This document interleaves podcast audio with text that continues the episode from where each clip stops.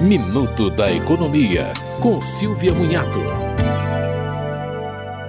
O governo reabriu até 30 de novembro o prazo para que cerca de 290 mil servidores decidam se vão permanecer nas regras atuais de aposentadoria ou se vão aderir ao FUNPRESP. Servidores que entraram no serviço público antes de 4 de fevereiro de 2013 têm direito à aposentadoria equivalente à média de 100% dos salários ou até integral, dependendo da data de entrada, mas tem que pagar uma contribuição previdenciária maior, de até 16,79%, e continuam pagando após a aposentadoria. No novo modelo, há um benefício equivalente ao teto do INSS, mais um benefício especial que compensa o que já foi pago para o regime próprio e mais o que for capitalizado no FUNPRESP. A contribuição previdenciária é de no máximo 11,69% e cessa na aposentadoria.